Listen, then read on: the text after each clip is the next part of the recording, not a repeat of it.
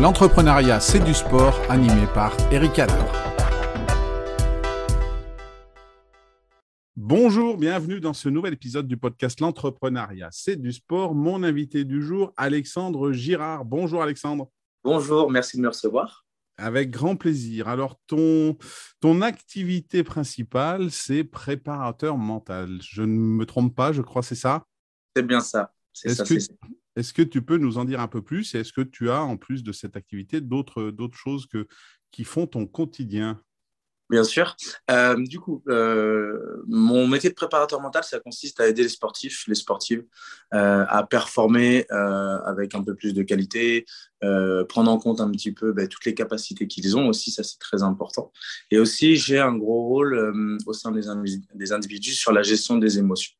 Donc ça, c'est vraiment une grosse partie, gérer la frustration, les émotions, la peur, l'échec. Euh, voilà, en fait, préparation mentale, c'est un grand mot. Euh, il y a plein de problématiques différentes suivant les sportifs et les sportives que je suis.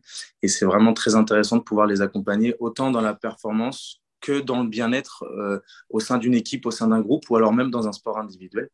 Parce qu'évidemment, euh, les composantes d'un sport individuel et collectif ne sont pas du tout les mêmes.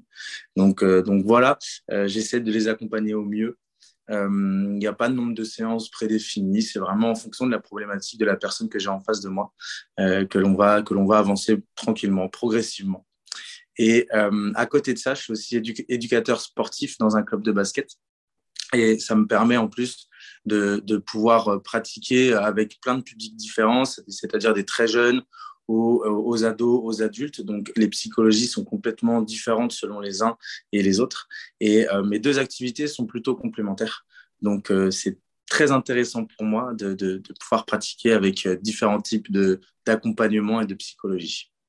Et, comment t'es venue cette idée de te concentrer sur la préparation mentale? Puisque dans la, performance sportive, on a plein de composantes, hein, la préparation physique, la diététique, tout ça. Qu'est-ce qui fait que tu as choisi la préparation mentale? Est-ce que c'est une expérience personnelle? Est-ce que c'est... Euh, hum, il y a un petit peu de tout, c'est-à-dire que mon expérience personnelle, c'est-à-dire que moi, alors j'ai fait du sport, euh, je ne vais pas dire à haut niveau, mais à un bon niveau, et euh, il y avait beaucoup de stress de ma part pendant, euh, pendant les compétitions, les matchs. Et aussi, j'ai vu des, des, athlètes qui, qui, avaient des capacités physiques énormes, des capacités techniques énormes, mais euh, qui n'étaient pas prêts mentalement à performer, euh, qui ne savaient pas vraiment pourquoi est-ce qu'ils pratiquaient tel ou tel sport.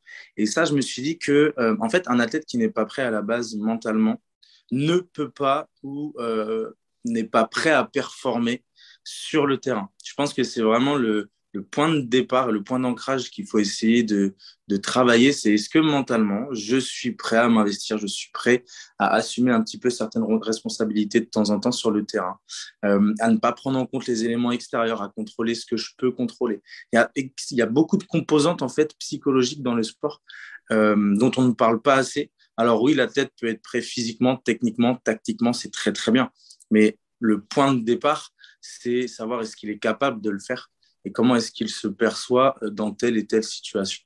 Donc c'est vraiment ça qui m'a qui m'a attiré dans la psychologie du sport et, la préparation mentale, euh, parce que j'ai vu énormément d'athlètes avec beaucoup de qualités, mais qui n'arrivaient pas à les utiliser correctement. Des, champions de l'entraînement, comme on dit, et qui, sous la pression, euh, craquaient complètement, c'est ça? Exactement. Alors, tu, tu, nous as parlé de, de ton rôle d'éducateur sportif en basket. ça va faire peut-être le lien avec ma première question. Dans quel sport aurais-tu aimé être un champion? Alors, euh, avec beaucoup de recul, il y a deux sports dans lesquels j'aurais bien aimé être un champion. C'est premièrement le basket. Mhm. Euh, que ça allie un petit peu, enfin même beaucoup, collectif et individuel. C'est-à-dire que l'objectif au basket, c'est de mettre toutes ses capacités individuelles au service du collectif. Et ça, c'est vraiment intéressant pour moi. C'est-à-dire que chacun a une personnalité, a un caractère et a une identité de jeu et doit essayer de le mettre au service du collectif avec les autres personnalités, les autres caractères. Et c'est vraiment très intéressant. Et ce qui me plaît aussi dans le basket, c'est euh, cette, euh, cette ambiance collective. C'est-à-dire qu'on va se battre pour l'autre, on va faire les efforts pour l'autre, mais au final, c'est le collectif qui a des résultats. Et le deuxième sport dans lequel j'aurais bien euh, aimé être un champion aussi, c'est le tennis, parce que c'est un sport individuel et en fait, on est vraiment face à nous-mêmes. euh, pour en pratiquer vraiment en loisir depuis 2-3 ans, c'est vraiment un sport qui m'intéresse beaucoup parce que les ressources psychologiques sont au centre du sport, de, de, cette activité-là. Et quand, quand, tu n'arrives pas à produire ce que tu veux produire, tu peux pas te remettre sur quelqu'un d'autre. La responsabilité, elle est à 100% sur toi. Et il n'y a pas de c'est pas de ma faute ou euh, voilà. C'est vraiment euh, un sport qui me qui m'attirerait beaucoup. Et euh, avec du recul j'aurais bien aimé performer aussi dans ce type de sport. Et est-ce qu'aujourd'hui donc tu, tu, tu, as ta propre entreprise tu es indépendant. Est-ce que est-ce que parfois tu tu es à la fois content d'être individuel et de faire en gros un petit peu ce que tu veux, mais est-ce que des fois tu aimerais bien travailler en équipe et, et, pas être tout seul? Comme là, tu nous as cité un sport individuel, un sport collectif, cette dualité, est-ce qu'aujourd'hui, tu la retrouves dans, ton quotidien euh, d'entrepreneur? Un petit peu parce que alors, le fait de travailler pour soi euh, en allant chercher les informations, je trouve ça très intéressant. Euh, c'est quelque chose que j'adore faire. Et puis, ben, si ça fonctionne, entre guillemets, on peut s'en remettre qu'à soi-même. Et si ça fonctionne pas non plus. mais par contre, c'est vrai que travailler en équipe, pour moi, c'est important parce que je pense qu'on apprend encore plus de choses. On partage des expériences. On peut aussi libérer certaines émotions juste en parlant avec quelqu'un d'autre. Donc, c'est vraiment quelque chose qui m'intéresserait à terme. Et on en parlera peut-être un peu plus tard, mais mes objectifs, c'est pourquoi pas ouvrir une structure avec différents types et corps de métier pour pouvoir échanger sur nos expériences. Euh, mais je voulais vraiment créer la base de mon, entreprise et de mon activité euh, de manière, entre guillemets, seule pour euh, bah, déjà prendre des responsabilités, ne pas avoir besoin de quelqu'un pour créer quelque chose et vraiment me prendre en main. Parce que j'en avais besoin à l'époque où j'ai créé mon entreprise et puis aujourd'hui étendre mes, mes, compétences avec d'autres personnes et partager mes compétences avec d'autres personnes, c'est vrai que ça m'intéresserait. Euh, tu, tu, disais que tu avais été un basketteur d'un bon niveau. Est-ce que mentalement, tu vois des liens entre le fait d'être basketteur ou tennisman, puisque tu, tu pratiques aussi cette activité, et, et le fait d'être entrepreneur Est-ce que mentalement, il y a des choses que tu fais en tant que sportif, que tu fais en tant qu'entrepreneur pour être dans des bonnes dispositions mentales, etc. Oui, alors euh, avant, avant certaines séances, je me sens un petit peu euh, pas stressé, mais pas forcément serein de temps en temps, puisque je, suis, je reste au début de mon activité, et ben, j'essaie de mettre des routines en place, des routines de respiration, de relaxation, euh, par exemple aussi un peu de visualisation, c'est déjà d'anticiper ce que je vais pouvoir dire si la personne me dit ça, etc. Euh, voilà, moi, le, le, concept de routine, il m'intéresse énormément parce que on sait qu'une routine, c'est un stabilisateur émotionnel. Et puis, l'inclure dans une activité euh, individuelle que je pratique vraiment de temps en temps euh, en loisir et puis aussi dans le monde du basket, euh, et ben, je trouve ça très intéressant. C'est-à-dire que les routines ne vont pas être forcément les mêmes. Et puis, ben, en fait, je me prépare à certains rendez-vous. par exemple, eh bien, j'étais intervenu avec l'école d'Amos. Eh bien, j'ai dû mettre certaines choses en place euh, avant de parler devant une quarantaine de personnes, eh bien, c'était la première fois que je faisais ça, donc j'ai dû mettre certaines choses en place, euh, des routines que je connaissais, qui me rassuraient, et puis ça s'est très bien passé. Et est-ce que bah, justement tu coaches déjà, des non-sportifs, des entrepreneurs, des managers, des directeurs sur cet aspect mental de leur activité? Alors, pour l'instant, je n'ai pas forcément d'entrepreneur, de manager. Par contre, j'ai des, des personnes lambda, on va dire, des particuliers, euh, qui ont des projets dans ce sens-là. Et du coup, euh, on parle beaucoup de mindset, euh, avoir l'esprit conquérant, comme voilà, essayer de gérer son équipe comme une équipe de sport, chacun son rôle, bien définir tout ça. oui, je commence à faire ça. Ce n'est pas mon activité principale, puisque pour l'instant, je suis vraiment autour du sport. Mais c'est quelque chose que j'aimerais bien développer parce que je pense qu'il y a un modèle sportif et entrepreneurial qui est vraiment euh, pas similaire, mais il y a quand même certains points en commun.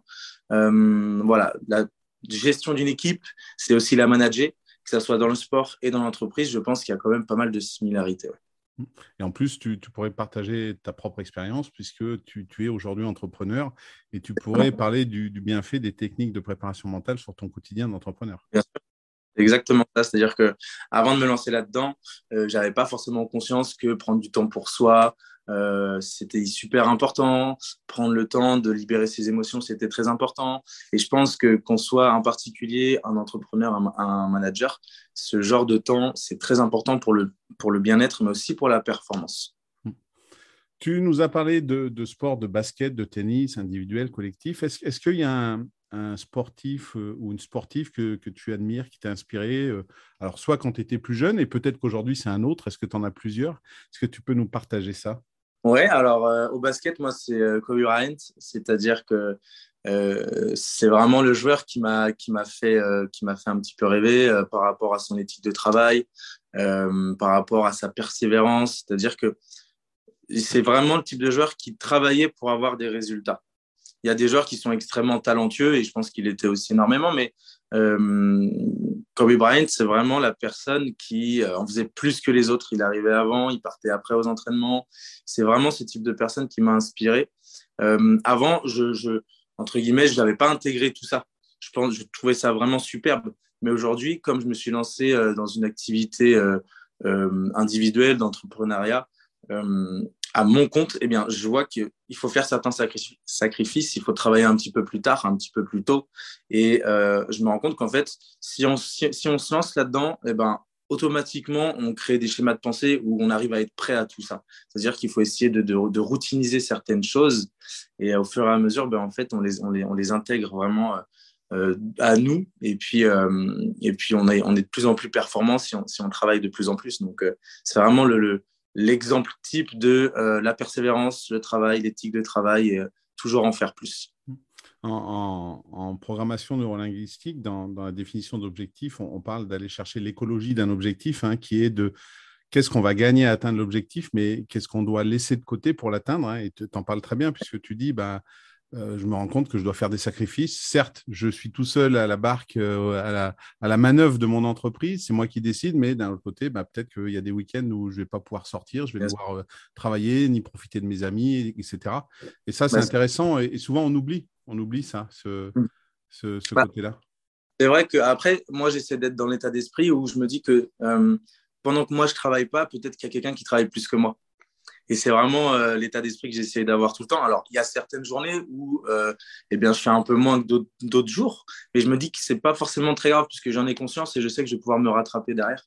Euh, et puis surtout, ne pas laisser un faux rythme s'installer dans, dans, sa vie d'entrepreneur parce que sinon, après, on s'en sort pas, on n'avance pas comme on veut. Et on tombe dans de la frustration, dans se dire mince, j'aurais dû faire un peu plus. Alors que si on fait vraiment les choses au moment présent, je pense que on est productif, on est fier de soi et puis surtout, ça nous motive à continuer.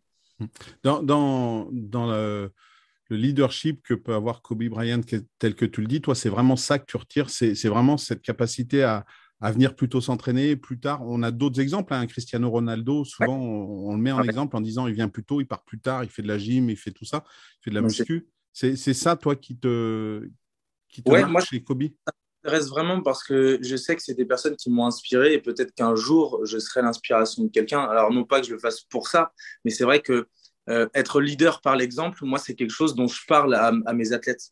Mhm. C'est-à-dire, suivant le rôle qu'ils ont dans, dans, dans, dans, leur équipe, eh bien, euh, si on parle à un moment donné de leader, eh ben, il, faut, il faut montrer l'exemple parce que sinon, il n'y a pas de crédibilité et puis on ne peut pas entretenir ce statut-là qui est quand même assez, euh, assez euh, gratifiant aussi. C'est-à-dire que être un leader, c'est important, mais euh, montrer l'exemple, je pense que c'est aussi très, très important. C'est-à-dire que, comme je le disais, je, ne fais pas ça pour qu'on me voit, mais à un moment donné, si je peux inspirer quelqu'un, non pas par mes résultats ou quoi que ce soit, mais par la manière de faire, eh bien, j'aurais, entre guillemets, réussi déjà une, une mission. tu, tu, évolues dans le monde du, sport collectif, tu as, vu des entraîneurs, tu, euh, tu, le disais toi-même, tu t'es beaucoup renseigné. Est-ce que pour toi, il y a un manager, un coach sportif qui, euh, en entreprise, ferait des merveilles de par ses qualités? Alors, ça peut être le leadership, ça peut être des valeurs qui véhiculent, une manière de travailler. Est-ce qu'il y a un nom qui te vient à l'esprit?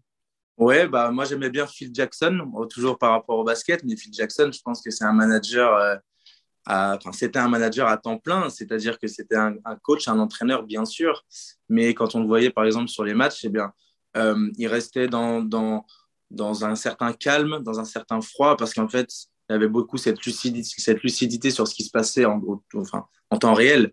Et puis, euh, sa manière de parler, sa manière de transmettre les informations, je pense que c'est vraiment très intéressant. Euh, voilà, il a, il a eu des techniques déjà qui ont, qui ont marché il y a, il y a 20 ans aux États-Unis et que nous, en France, on n'a toujours pas encore intégré, par exemple, dans le monde du sport, mais tout ce qui est visualisation, etc., c'est des choses qu'ils font depuis très longtemps et je pense qu'on peut incorporer sur euh, le monde de l'entreprise. C'est-à-dire essayer de visualiser ses objectifs, par où est-ce qu'on souhaite passer et par où est-ce qu'on peut passer pour les, pour les atteindre. Euh, voilà, parler aussi des, des personnes ressources, chacun connaître bien son rôle. Je pense que voilà, c'est une personne moi qui m'a inspiré beaucoup dans sa manière d'être, toujours calme, toujours assez lucide sur ce qui se faisait, prise de recul énorme sur, sur les performances.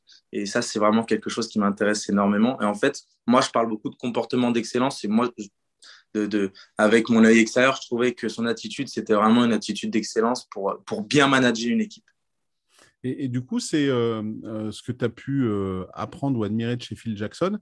Est-ce que c'est quelque chose que tu essayes de mettre en place dans ton quotidien à toi d'entrepreneur aujourd'hui? Moi, j'essaye, c'est-à-dire qu'avant, ma gestion des émotions n'était pas forcément très, très adéquate par rapport aux situations, on va dire, et j'essaie de plus en plus de prendre du recul. Euh, sur ce qui se passe pour pouvoir donner la meilleure réponse. Parce que forcément, si on n'est pas lucide par rapport à ce qu'on perçoit, ce qui n'est peut-être pas la réalité, eh bien, on ne pourra pas donner la réponse idéale pour être performant ou euh, pour répondre à l'attente de quelqu'un. Donc, ouais, c'est quelque chose dont je m'inspire euh, pas mal aussi, ouais. Et j'ai un autre coach aussi en tête, c'était Claude Onesta, qui laissait aussi beaucoup les joueurs en autonomie. Et moi, c'est quelque chose qui me, qui me parle aussi, c'est-à-dire que responsabiliser tel ou tel joueur pour reprendre un petit peu le, le leadership du match ou des choses comme ça, c'est quelque chose qui m'intéressait vraiment aussi. Et je, crois qu'il en parle très bien dans, dans, certaines conférences de tout ça. Oui, oui. Euh, Claude Onesta bah, a été euh, une longévité exceptionnelle au sein du, du hand français avec plein de succès tel qu'on le connaît. Et, c'est vrai ce que tu dis, à, la fin, sur le dernier championnat du monde, il est même plus sur le banc, hein, euh, il est en tribune alors qu'il est encore mm. entraîneur. Et, c'est vrai que ce qui est intéressant dans la démarche de, de Claude Onesta, c'est cette évolution qu'il a eue où à la base, il, prend la suite de Daniel Constantini avec les, toutes les médailles qu'ils ont pu gagner, qui était un monument du hand français. Au début, ben, euh, il gérait vraiment tout, puis petit à petit, il a lâché des choses, il a eu des adjoints, il a laissé aux joueurs, et il a mis en place un fonctionnement participatif au fil du temps qui, a abouti à toutes ces médailles, à tous ces titres.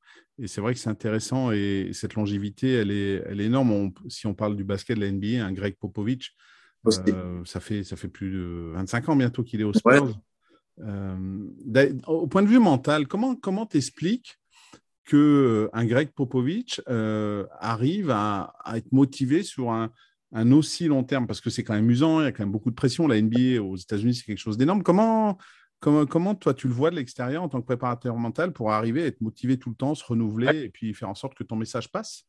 Ben, je pense qu'il euh, y a dans un premier temps la passion du sport, j'imagine, parce que sinon il n'y aurait pas une longévité aussi, aussi énorme. La passion qui fait qu'en fait, ensuite ça part sur euh, il y a un sens à faire ça. J'aime faire ça, je trouve des objectifs, je mets un sens dans tout ça. Et puis on parlait euh, de Claude Onesta, je pense que c'est un peu pareil avec Greg Popovich. Je pense qu'il arrive à bien s'entourer pour déléguer certaines tâches, il arrive à se renouveler peut-être à changer son rôle de temps en temps, peut-être laisser parler quelqu'un à sa place.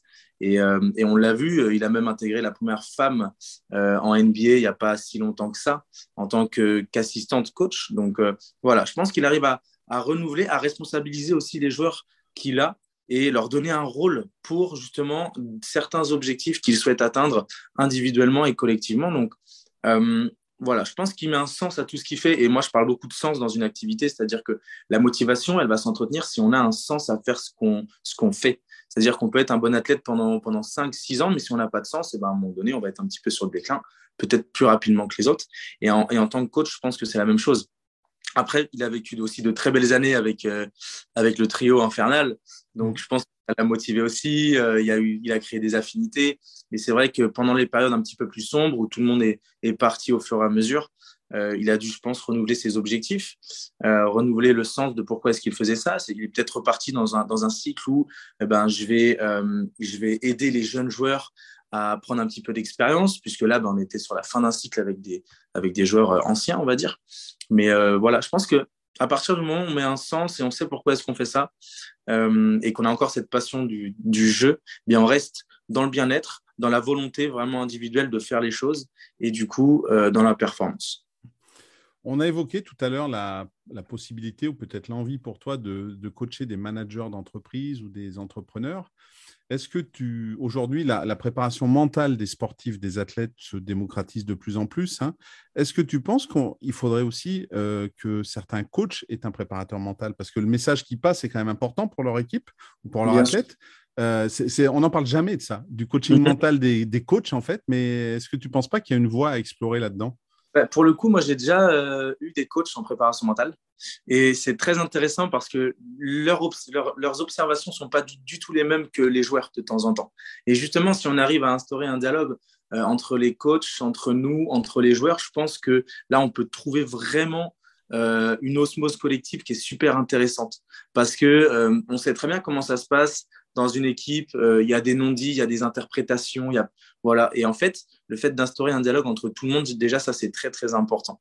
Ensuite, si on demande d'avoir un comportement d'excellence aux joueurs, il faut que le coach adopte aussi des comportements d'excellence parce que le coach ça reste le leader de l'équipe.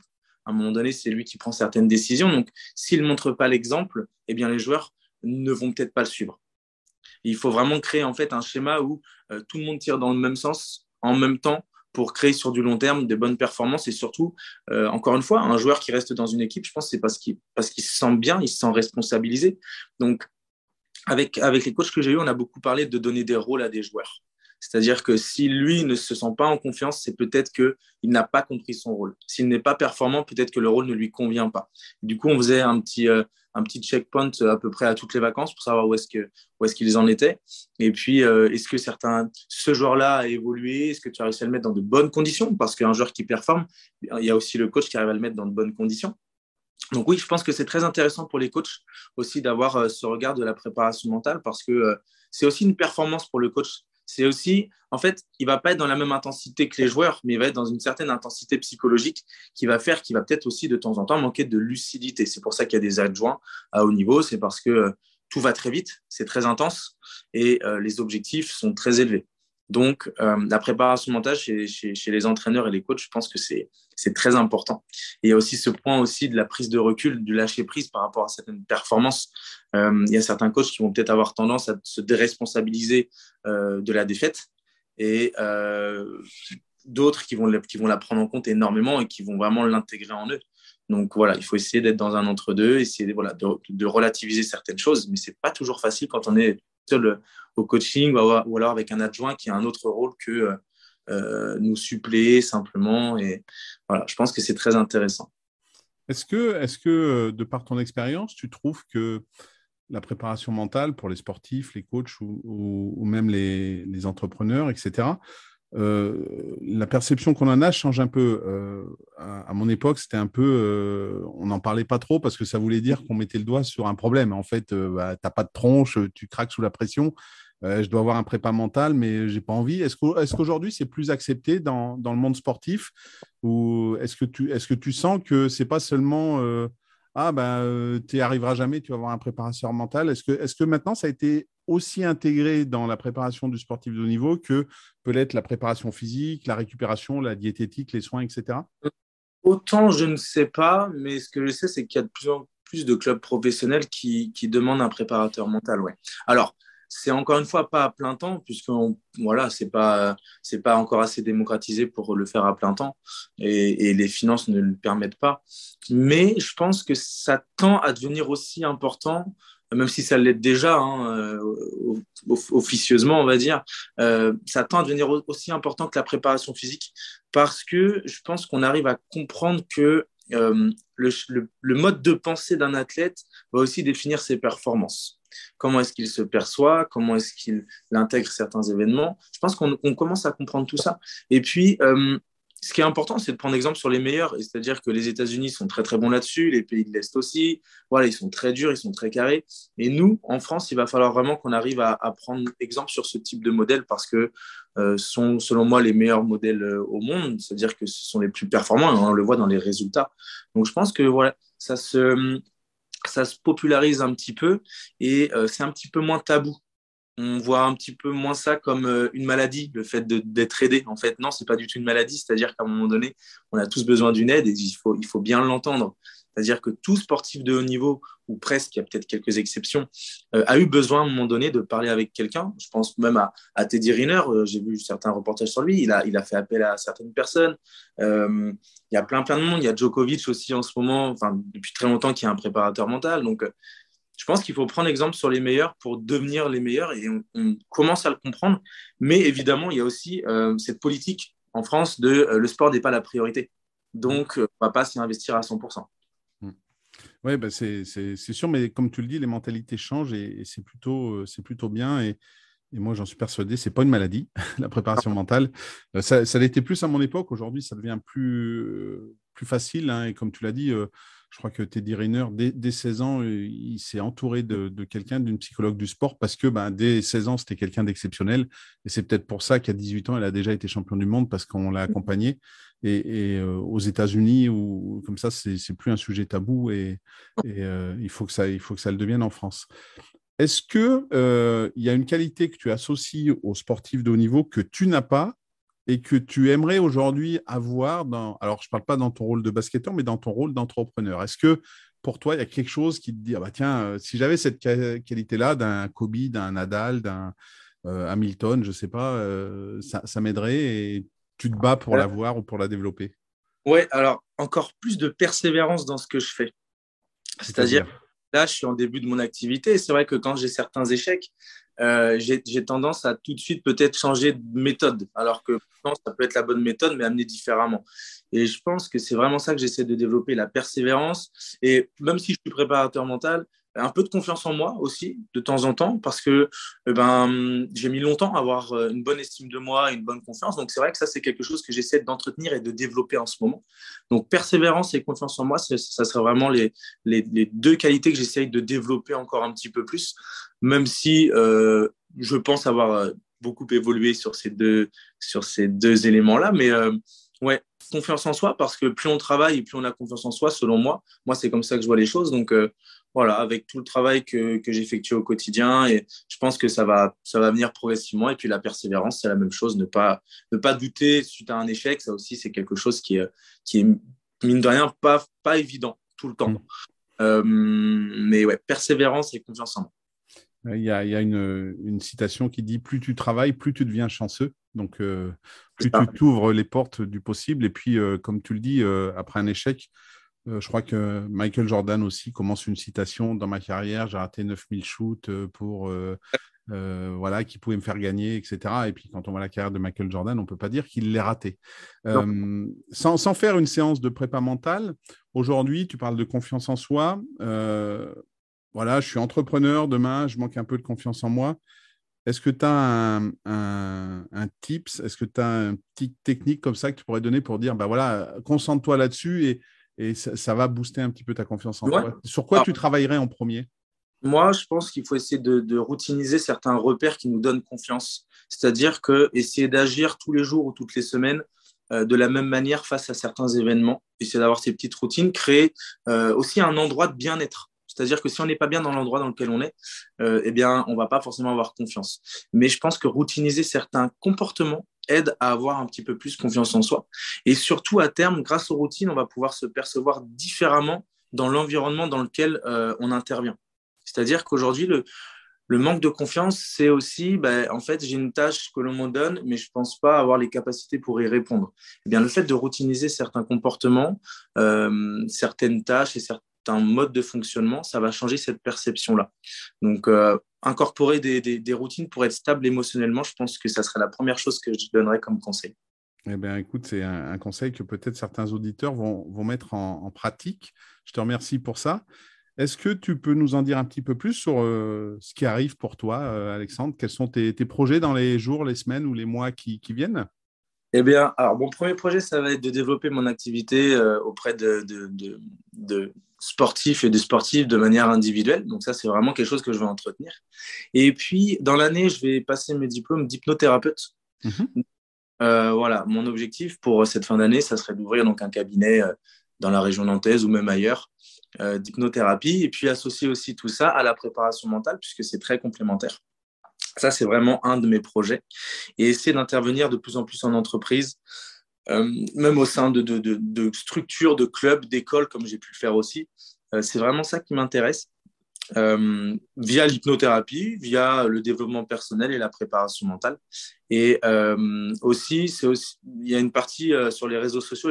Mon objectif, c'est vraiment de passer un petit peu plus de temps pour développer, pour développer mes, mes réseaux sociaux, puisque comme je l'ai dit tout à l'heure, ben, j'ai un autre travail à côté en ce moment, donc c'est pas, pas l'idéal pour m'investir à 100% mon temps dans la préparation mentale, mais, mais voilà, j'y travaille et et proposer toujours plus de, plus de choses. Mais euh, je considère que c'est pas celui qui va proposer plus de choses qui va être le meilleur, c'est surtout essayer de se spécialiser dans certains aspects de la préparation mentale et vraiment avoir comme un sportif euh, mon, mon, identité et euh, mes manières de faire. Ça, c'est vraiment mes objectifs pour cette année 2022 et développer aussi l'hypnothérapie qui m'intéresse énormément. Eh bien, écoute, comme pour euh, tous les épisodes. Dans la description de l'épisode, je mettrai euh, le lien vers tes différents sites et réseaux sociaux pour permettre euh, à tout le monde de suivre cette évolution. Pourquoi pas aussi de te contacter si jamais il y a, des besoins. Je pense que aujourd'hui, tu fais à la fois en présentiel et en distanciel, non Tes séances, tes accompagnements? Ça. En fait, j'ai des joueurs et des joueuses qui n'habitent pas du tout à Nantes. Donc ça, on fait plus en distanciel, en visio. Et puis après, ben, comme je travaille avec le, centre de formation euh, des déferlantes à, à là, eh bien, euh, je vais directement en présentiel. Donc euh, voilà, c'est en fonction aussi de la volonté de chacun. Moi, je, ne, favorise pas l'un ou l'autre. C'est-à-dire que si quelqu'un est plus à l'aise avec moi en visio, eh bien, on fait par visio ou en présentiel, on fait en présentiel. Eh bien, écoute, avis aux amateurs et aux professionnels qui voudraient te contacter. ils auront toutes les possibilités dans la description de l'épisode.